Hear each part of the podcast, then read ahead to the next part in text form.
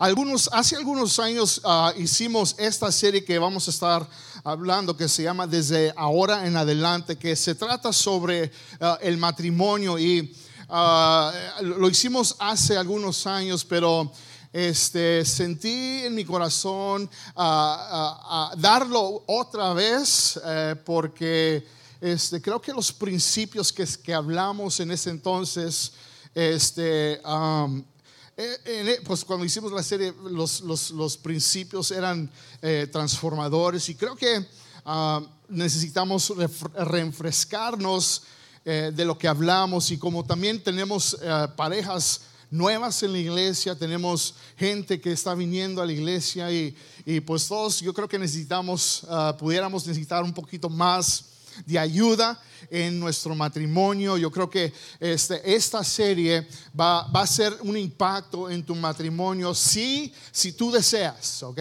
Si tú deseas, si tú lo aplicas, si te comprometes más que nada a aplicar lo que vamos a estar hablando sobre el matrimonio. Porque esta serie va a durar cinco semanas.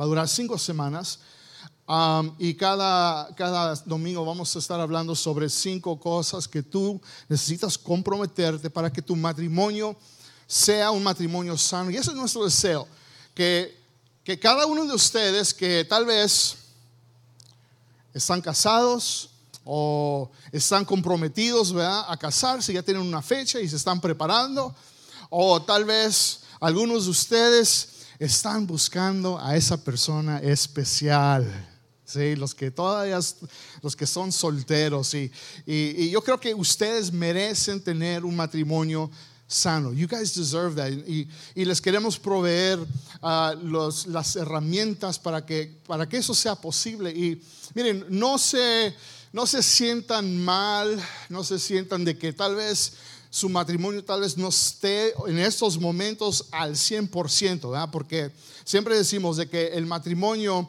eh, no existe un matrimonio perfecto, ¿verdad? Aún en medio de la comunidad, nuestra comunidad de fe, nuestra iglesia, en, lo que es el ser cristiano, no existen matrimonios perfectos, pero sí deben de haber, debe de existir matrimonios sanos, ¿sí? Uh, uh, healthy marriages. Y, eso es en veces lo que no vemos. Y, yo creo que este tema sobre el matrimonio, creo que es un tema que se necesita hablar un poquito más. ¿Cuándo nos pueden decir amén? ¿Sí? Se necesita hablar un poquito más porque al fin del día, ¿verdad? Pasan cosas en nuestros matrimonios que en veces decimos, bueno, eh, necesito ayuda. ¿Y dónde? Y yo creo que aquí en la iglesia usted puede aprender de todo eso. Así que no se preocupe si su matrimonio no esté al 100%. Miren lo que dice Lamentaciones capítulo 3, versículo 19 al 23, que dice así, dice, los más tristes recuerdos me llenan de amargura. Pero siempre los tengo presentes y eso me quita el ánimo. Y tal vez te sientas sin ánimo en tu matrimonio. Y todo lo que eh, se te viene a la mente son de tu, de tu matrimonio son los son eh, eh, los momentos tristes, tal vez has hecho decisiones equivocadas en tu matrimonio, pero por eso me gusta el título de esta serie. Desde, desde ahora en adelante, porque lo que vamos a hablar va a ser de que desde ahora en adelante Dios puede cambiar tu matrimonio. Desde ahora en adelante todo puede hacer diferente. ¿Sí? Así que no te preocupes, no te sientas mal, ¿verdad? Conocemos a un Dios de segunda oportunidades. Conocemos a un Dios de que todo lo puede, ¿verdad? We can always start fresh, siempre podemos comenzar, ¿verdad? De nuevo, ¿verdad? Así que no se preocupen, miren lo que sigue en el versículo 1, en ese, en ese mismo pasaje, dice, pero también me acuerdo de algo que me da esperanza. Qué bueno, ¿verdad? Que no nomás podemos pensar en las cosas malas que están pasando y los momentos de angustia, sino que podemos tener esperanza. Algo, me acuerdo de algo que me da esperanza. Sé que no hemos sido destruidos porque Dios nos tiene compasión. Y sé que cada mañana se renuevan su amor y su fidelidad. Hay esperanza, ¿ok? Hay esperanza. Nuestro Dios es un Dios de compasión, sí, de segunda oportunidades. Así que no se preocupen porque desde ahora en adelante Dios puede hacer cosas buenas en tu matrimonio, no importa en qué etapa está, esté. Así, una pregunta base que, queremos hacer en esta serie eh, es esta, y está en sus notas, que dice, ¿es posible tener un buen matrimonio? ¿Is it possible to have a great marriage? ¿Es posible tener un buen matrimonio? Tal vez muchos dicen, ah, bueno, al principio sí, pero bueno, que pasen algunos años. ¿Sí? Y todo se va. Es posible tener un buen, matrimonio y, la respuesta es sí, sí se puede. Amén. Sí se puede. ¿Por qué? Porque servimos, conocemos a un Dios grande, ¿verdad? Y el plan de Dios sí es de tener, que, tengamos un, buen matrimonio. No un matrimonio perfecto, sino que tener healthy, un matrimonio sano. Y si se comprometen a estas cinco cosas que vamos a estar hablando en estas cinco semanas, ¿verdad?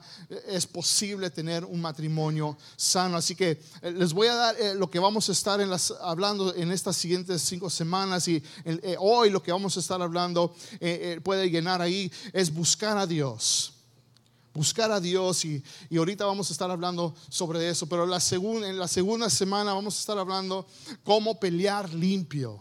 ¿Okay? ¿Cómo pelear limpio? Porque, ¿verdad? Eh, en nuestros matrimonios, eh, Es, puro, es, es, puro amor, paz, florecitas, chocolates, ¿verdad? Música romántica, ¿verdad? Silencio. Ay, ay, ay. Bueno, sabemos que eso no es cierto. Porque en vez es puro gritadero y, desacuerdos, pero la, idea es no pelear sucio, sino saber cómo, cómo pelear limpio, ¿ok? Y usted va a querer venir eh, a, a, ese mensaje. Y la tercera semana, escuche bien, vamos a estar hablando cómo divertirnos en el matrimonio. Y no estoy hablando de ir a un juego, a un partido. No estoy hablando de ir al parque. Esta es una advertencia, ¿ok? De una vez les voy a dar una advertencia en esta semana de divertirnos. Vamos a estar hablando sobre la intimidad en el matrimonio. ¿Ok? You guys know what I'm talking about, right? Come on now. If you're married, usted sabe. Ok, así que les, de una vez les estoy ah, dando esta advertencia porque una vez hablé sobre esto y, se me fue una gente porque ¿cómo pueden estar hablando de eso en la iglesia? Bueno, es mejor aprender en la iglesia que allá afuera. Sí, o en la pornografía o cualquier cosa con las amistades. E, es mejor aprender aquí el plan de Dios en cuanto a esta área. Así que si va a traer niños, ¿verdad? Queremos que tengan la edad suficiente um, y va a ser una buena oportunidad para que usted eh, tome ventaja de nuestro ministerio de niños, ¿sí? Para que los lleve allí. Y después de eso, en la cuarta semana vamos a estar hablando sobre cómo mantenernos puros, la pureza en el matrimonio, porque sabemos de que este es un problema, ¿verdad? y la causa de que muchos matrimonios eh, haya separación, haya divorcio, eh, que, haya familias porque no hay pureza en el matrimonio, que hay matrimonios que se destruyen, ¿verdad? Y, el diablo, este es la manera eh, que él usa para destruir la familia. Y por último, en la quinta semana vamos a estar hablando sobre nunca, nunca tirar la toalla. Nunca tirar la toalla. No importa, yo sé que pasan cosas difíciles que que uno dice, esta es causa de decir adiós. Esta es causa de decir, that's it. Ya es la última, es the last straw. Y, ya, ya, ya no puedo. Pero si creemos en un Dios grande, un Dios poderoso, siempre hay una manera de decir, ok, el divorcio no es una opción. Okay? Divorcio no es una opción. Vamos, let's work it out. Let's, uh, que haya eh, este arrepentimiento y todo eso. Pero vamos a ver eh, hoy en día de buscar a Dios. Mateo 6:33 dice así, dice lo más importante, diga conmigo, lo más importante. Lo más importante es que primero busquen el reino de Dios. Okay? Que primero busquen el reino de Dios y hagan lo que es justo. Así Dios les proporcionará todo lo que necesiten. Y eso incluye, ¿verdad? Ese hombre o esa mujer que Dios tiene para tu vida, ¿sí? Dios te va a proveer todo lo que tú necesitas. Si tú pones Dios, si tú buscas el reino de Dios primero, si Él es primero en tu vida, Él va a proveer todo lo que tu matrimonio necesite. ¿Ok? Y la idea clave para, este mensaje es esto, en tus notas es eso, es de que Dios es mi uno y mi esposa es mi dos. ¿Okay?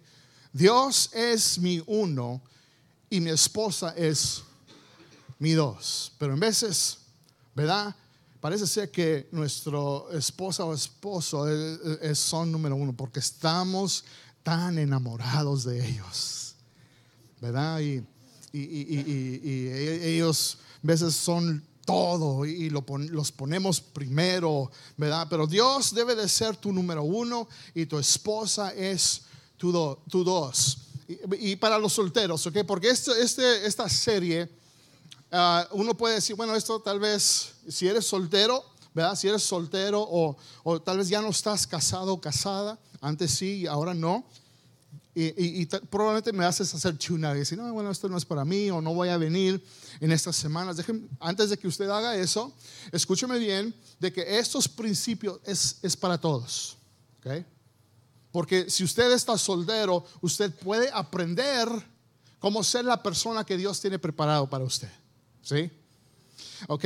Así que eh, para los solteros, este principio en sus notas es, buscaré mi uno mientras me preparo para mi dos. Buscaré mi uno mientras me preparo para mi Dios. Las palabras, voy a buscar a Dios, voy a hacer que Dios sea número uno, primero en mi vida. Y si eres soltero o soltera, te estás preparando para la persona que Dios tiene para tu vida. Ah, cuando conocí a mi esposa, nos conocimos, ¿verdad? El momento que ella me vio a mí, dijo, wow, qué hombre tan...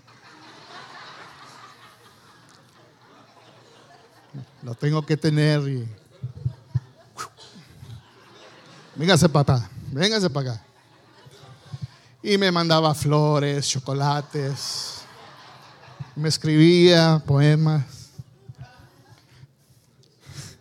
No sé qué era, era lo al revés. No, yo cuando lo vi dije, wow, quién es esta mujer. Y... Pero déjenme les digo algo. Yo antes de, dar mi vida a Cristo, muchos de ustedes saben mi, mi, testimonio de que yo, yo tenía una manera de pensar en cuanto a eh, las relaciones, ¿verdad? de tener una novia. antes de conocer a Jesús, mi mentalidad era conquistar. Como muchos hombres piensan hay que conquistar y, y, si, uno sabe esa, mentalidad, muchos hombres dicen, voy a conquistar tantas mujeres que yo pueda conquistar, ¿sí? Y luego conquista una mujer y conquista otra y con sus amigos digo, yeah, ¿verdad? Eres un hombre. Ah, y, esa es la manera, esa es la manera como el mundo piensa, ¿sí? Y esa era mi manera de vivir y hacer las cosas. Le doy mi vida a Cristo mi manera de pensar es diferente.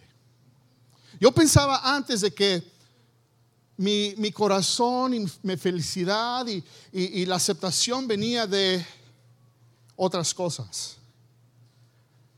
Cuando salía con mis amigos a tomar, cuando me ofrecían un cigarro de marihuana, cuando me decían vamos a las fiestas, cuando yo pensaba de que esas cosas me iban a llenar y que iban a ser divertidos. Pero los resultados y la realidad es de que siempre, siempre dejaba un vacío en mi corazón y un hueco. Que al querer llenar eso, regresaba otra vez a hacer esas cosas. Le doy mi vida a Cristo sabiendo de que esas cosas no me van a llenar, no, no me van a dar felicidad. Le di mi vida al Señor y dije, Señor, tú eres todo para mí. Dios, tú llenas todo lo que yo quiero, lo que yo necesito. Ninguna droga, alcohol, fiesta, amigos, mujeres, nada de eso me llena tanto lo que tú me llenas a mí. ¿Sí? De ese día en adelante, mi deseo, mi hambre, mi búsqueda era Dios. Dios, Señor, eh, eh, necesito y quiero conocerte más. En la iglesia que donde yo comencé a asistir, tenían eh, oración los sábados por la mañana. Yo trabajaba de noche, salía del trabajo de noche, directamente salía del trabajo para ir a la oración. Y oraban, estaban ahí en oración, especialmente los jóvenes, ¿no? Estaban ahí orando. Cuando habían eventos de servir o, hacer algo, yo estaba allí. Ah, no estaba buscando novia, no, estaba buscando nada, simplemente decía, Señor, yo necesito estar en un lugar donde me puedo concentrar en ti. Yo necesito estar en un lugar donde pueda haber esa conexión contigo. Si es oración, voy a estar ahí. Si es una oportunidad de servir, voy a estar ahí. Si es una manera de, crecer, ahí voy a estar. Tener a Dios primero. Bueno, al hacer eso y estar en estos lugares y en estos eventos, allí descubrí mi futura esposa. Porque ella con la misma mentalidad de decir, yo tengo hambre de Dios, buscar a Dios, orar y, buscar la presencia de Dios, ahí hubo una conexión con mi futura esposa. Y pues nos casamos. Seis hijos después estamos aquí. Pastores de esta iglesia, que los amamos tanto. Pero les cuento esta historia porque Dios debe de ser nuestro uno mientras me preparo, ustedes se preparan para su dos, número dos. Ahora, si usted, escuche bien, si usted tiene hijos, ¿ok? Tiene hijos. Si usted tiene hijos y si es padre de hijos, este es, este es, el principio para ustedes. Es prepararé mis hijos para que busquen su uno y les ayudaré para que se preparen para su dos. ¿Ok? Escuche bien. Porque en veces no, no, pensamos, o sea, tenemos hijos y nos encantan cuando son bebés y ay, qué chulada de bebé, miren, miren la sonrisa y, ay, huelen tan bonito y, y cuando hacen, uh, y tan bonitos los niños y ya crecen, ¿verdad? El, un año comienzan a caminar y dicen, ay, qué bonito, ¿verdad? Y llegan a los dos años y todavía están cute, pero, ay, a veces que dice, ay, Señor, ayúdame, ¿verdad? Y, luego, si tienes más, más de dos, más de dos, tres, cuatro, cinco. E, e, es, difícil, ¿verdad? Y, pensamos, bueno, ahora comienza la tarea de no nomás darles el amor, sino hay que prepararlos y, y, comienzan a ir a la escuela. Pero lo que no pensamos es que necesitamos preparar a nuestros hijos para el futuro. Eso incluye, eso incluye prepararlos para la persona cuando ellos se, se casen un día. Y este principio tiene que ver con prioridades y visión. La prioridad que, que, tenemos como padres y nuestra alta responsabilidad como padres es, son nuestros hijos, de criarlos, prepararlos, porque un día, ¿verdad? Dios quiera, ellos se van a casar con eh, otra persona. ¿Sí? Con el hombre o, la mujer que ellos eh, han conocido. Y eh, nuestros hijos eh, son nuestro ministerio, la familia, la familia es nuestro primer ministerio para nosotros, ¿sí? De criar a nuestros hijos en los caminos de Dios. Y yo creo, miren, yo creo que ellos merecen eso. Right? Tú cuando los ves crecer, tú dices, my daughter or my son, mi hija o mi hijo merecen un hombre bueno, merecen un hombre trabajador, merecen un hombre que la van a respetar, merecen, o mi, hija o, mi hijo eh, eh, merece a una mujer que se da a respetar, mi hijo eh, merece a una mujer que ama a Dios. Ellos merecen eso, ¿sí? They, they deserve that. Pero nosotros como padres tenemos que prepararlos, escuche bien, los tenemos que preparar para ese día. Proverbios 22, 6 dice así, dice, dirige a tus hijos por el camino correcto y cuando sean mayores no lo abandonarán. Dirige a tus hijos por el camino correcto y ellos cuando sean grandes no lo van a abandonar. Y que tu visión para tus hijos sea que tú los prepares para que sean el hombre de Dios o la mujer de Dios para su pareja. Ellos lo merecen cuando lo creen. They deserve it. Para los casados, eh, eh, aquí está el principio para ustedes, es buscaré mi uno con mi dos. Buscaré mi uno con mi dos, juntos. Buscar a Dios juntos, ¿verdad? Caminar con Dios juntos. Buscaré mi uno con mi dos, mi esposa, mi esposo. Pero yo sé que este principio es, es difícil para muchos porque ¿verdad? Muchos de ustedes, aparte de venir a la iglesia juntos, vienen a la iglesia juntos, ¿verdad? Algunos de ustedes se los traen de las orejas. No, no quiero ir. Vámonos. No, ahora no siento ya. Vámonos, no. Te me vienes conmigo. Ok, I'll go. ¿verdad? Porque entonces después ustedes saben. Ok, ok, ok, voy. ¿Verdad? Y muchos de ustedes vienen con su pareja a la fuerza. Pero qué bueno que están aquí juntos. Pero aparte de venir juntos a la iglesia, durante la semana están buscando juntos a Dios. Están sirviendo a Dios juntos. Ahora recuerden, esto, este, esto no es para que usted se sienta mal y que usted diga, no, pues mi esposa o mi esposa no. Y, como les dije, no se preocupen porque servimos a un Dios que todo lo puede y que puede obrar. ¿sí? Pero usted necesita escuchar esto. Pero hoy les quiero dar unas herramientas para que usted pueda buscar su uno con su dos. Y el primero es esto, es orar juntos. Orar juntos. ¿Okay?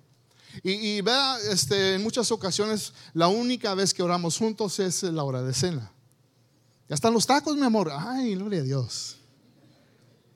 Ya está la comida. Ah, Señor, bendice los alimentos. Ya hasta ahora decimos al Señor que bendiga los alimentos y que nos caigan bien cuando vamos a un, a un restaurante, un McDonald's, ¿verdad? Cuando decimos que la comida no nos va a caer bien, ¿verdad? ¿verdad? Y ahí oramos, pero eh, a, pesar de orar juntos por esas cosas, tenemos que, ¿verdad? Eh, muchos de ustedes tal vez oran, se levantan temprano y, y oran juntos en la mañana y, y, ustedes antes de dormir oran juntos y, yo creo que muchos de nosotros envidiamos eso. ¿verdad? Porque pues lo pueden hacer, pero qué bueno si lo, si lo hacen, gloria a Dios, pero no todos lo pueden hacer de esa manera. Cuando hablo de orar juntos, tal vez, ¿verdad? Este, eh, eh, eh, durante el día están orando el uno por el otro. Tú estás en el trabajo y estás orando por tu esposa y dices, Señor, allí donde tú estés, donde ella esté, Señor, que, que tu gracia, Señor, esté sobre de ella al cuidar nuestro hogar, nuestros hijos. Señor, si hay tensión, Padre, que tú le quites eso, Señor, para que mi esposa, Señor, no tenga estrés o tu esposa esté orando por tu, por tu esposo en el trabajo, Señor, que protégelo, Señor, Padre, porque Él es el proveedor, eh, este lugar, en nuestra casa, Señor.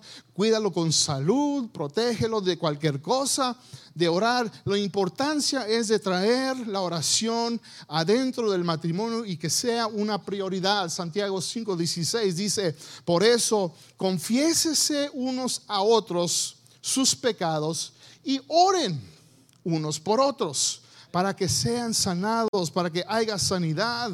Y la oración del justo es poderosa y eficaz. Oren juntos. Número dos es esto. Es de discutan la Biblia juntos. Y no estoy hablando de, que haya, ah, ya, ves, yo, yo estaba correcto y tú estabas mal en este versículo. No estoy hablando de ese tipo de discusión. Estoy hablando de, hablar, de que haya discusión de, de, la palabra del Señor juntos. Que eso sea una prioridad. ¿No? Otra vez, muchos de ustedes pueden levantarse en la mañana juntos antes de ir al trabajo y vamos a compartir un devocional o antes de dormir, se, se, están en la cama y están leyendo la palabra y están compartiendo, que bueno, muchos no lo pueden hacer de esa manera.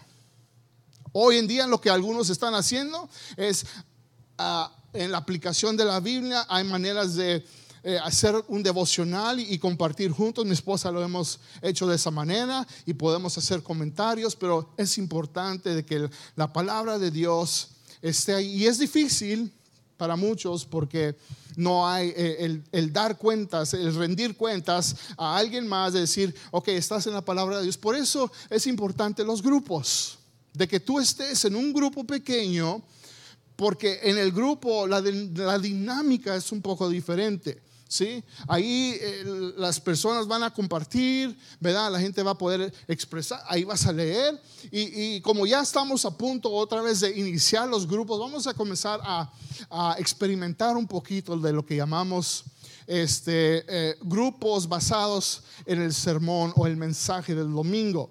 Queriendo decir de que algunos grupos Se van a reunir y el mensaje del domingo, lo que hablemos, se va a hacer este, preguntas de discusión y tal vez va a haber este, preguntas de aplicación, ¿verdad? Y usted va a poder este, participar y, estar más involucrado en lo que es la palabra de Dios en su vida. Deuteronomio 6, del 6 al 7 dice así, dice, debes pensar constantemente en estos mandamientos que te voy o que te doy en este día Debes enseñarlos a tus hijos y hablar de ellos cuando estés en casa o cuando camines con ellos al acostarte y levantarte. Es importante la palabra de Dios en el matrimonio. Por último, es número tres, es asistan a la iglesia juntos. Asistan a la iglesia juntos. Y qué bueno que están aquí, juntos. Eh, eh, en una ocasión también se hizo un estudio eh, de que las parejas que venían juntos a la iglesia, el porcentaje de divorcio era más baja que las personas que no van a la iglesia. ¿Por qué? Porque juntos están sentados, juntos están escuchando el mismo mensaje. Al salir del, del servicio tal vez puedan hablar, ¿qué se te hizo este punto? ¿Qué hizo el pastor? ¿Qué te parece, verdad? De que seas un poquito más romántico. ¿Verdad? Y ya es, dijo el pastor, que me respetes más. ok, pero no, no hagan, don't make up stuff, ok, no, no vayan a hacerse, dijo el pastor, no, no es cierto, eh. porque ahí lo tenemos en YouTube. Pero asistan a la iglesia juntos, pero no más asistan juntos, cinco, sino que sean fieles. Sean fieles en venir a la iglesia. ¿Ok? Y si tú eres un padre, mira, no te asustes, o perdón, no, no asistes, si no asistes fielmente, si no asistes fielmente a la iglesia, no te sorprendas si tus hijos no les importa ir a la iglesia también. ¿Ok? Lo puedo decir de otra manera, está en sus notas. Desde que los padres que prefieren quedarse en casa crían hijos que prefieren no ir a la iglesia. Bueno, si sus papás no, les importa o, no es una prioridad, entonces no esperes de que tus hijos cuando ellos crezcan tampoco van a querer ir. Porque no la ven como una prioridad. Porque ellos aprenden. ¿Sí? Ellos aprenden por lo que ven. Que eso sea una prioridad en tu matrimonio, de ir a la iglesia. Jesús es un ejemplo. Lucas 4:16 dice, cuando llegó a Nazaret, hablando de Jesús, cuando llegó a Nazaret donde se había criado, un sábado fue a la sinagoga como era costumbre. Era una costumbre de que Jesús fuera a la sinagoga. No era de que, bueno, mm, pues voy o no voy, mm, I don't know. No. Yo cuando crecí, aunque me llevaban desde pequeño porque mi papá era pastor, pero yo aprendí de que los domingos la prioridad no era ir al cine, no era ir al partido, no era ir a cualquier cosa, o, no, era, era, ir a la iglesia. Hubo un punto de que, aún de, joven, y, no era de que, ah, no quiero ir, no quiero, no, no, era de que, vamos a ir a la iglesia, vamos. Era raro y era no normal de no ir. Si no, si si, no fuéramos, era algo extraño. Bueno, ¿por qué no, no estamos yendo a la iglesia? Era costumbre. Entonces, eh, de ir a la iglesia es, es importante de que ustedes asistan a la iglesia juntos. Ahora, ¿qué pasaría si harías esto una prioridad? ¿Qué pasaría si esto fuera una prioridad para ti, para tu vida, para tu matrimonio? ¿Saben lo que, lo que, lo que pasaría? que las probabilidades cambiarían. Tus probabilidades de, divorcio y no divorcio cambiarían totalmente.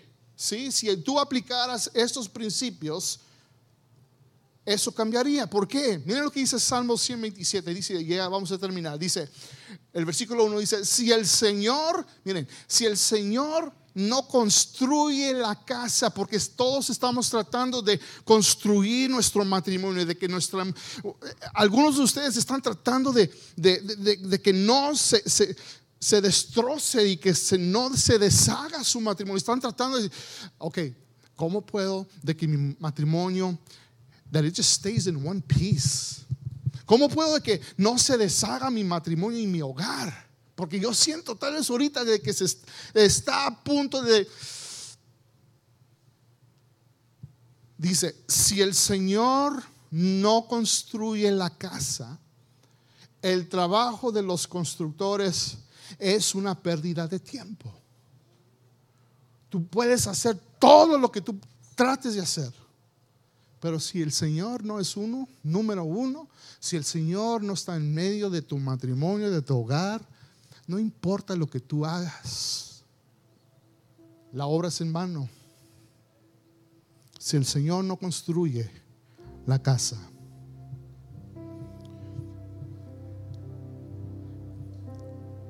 Los dejo con esto. Es de que tienes que involucrar a Dios en tu matrimonio. You have to. Tienes que involucrar a Dios en tu matrimonio. Ahora no estoy diciendo de que, de que ok, vas a llegar a la casa, vamos a hacer un devocional y que hagas una predicación. Ok, siéntense allí y voy a destrozar este pasaje y que tú hagas un estudio y verso por verso y esto quiere decir en el griego y esto en el hebreo y el arameo y esta palabra en su idioma. No, no, no. no y, o de que hagas una oración, Padre Santísimo de los cielos santificado sea tu nombre, Señor. Y a veces cambiamos la voz para ser más dramáticos. No, mire, ok, porque hay personas aquí que, hey, no, yo no puedo, that's not me, o sea, yo no, yo no. Ok, déjenme, déjenme les hablar a ustedes. Tienes que involucrar a Dios en tu, en tu matrimonio, en tu vida.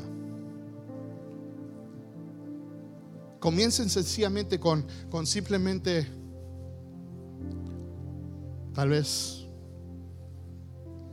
ves a tu esposa pasando, teniendo estrés o, o, hay tensión en su vida y tú dices, ¿qué puedo hacer? Agarrarle la mano, pon tu mano sobre su hombro y nomás ora y Dios, no sé qué decir, pero si me escuchas, aquí está mi esposa, mira lo que ella siente, lo que está pasando. Y, no más queremos paz. Quiero que tú le des paz a su vida. Amén.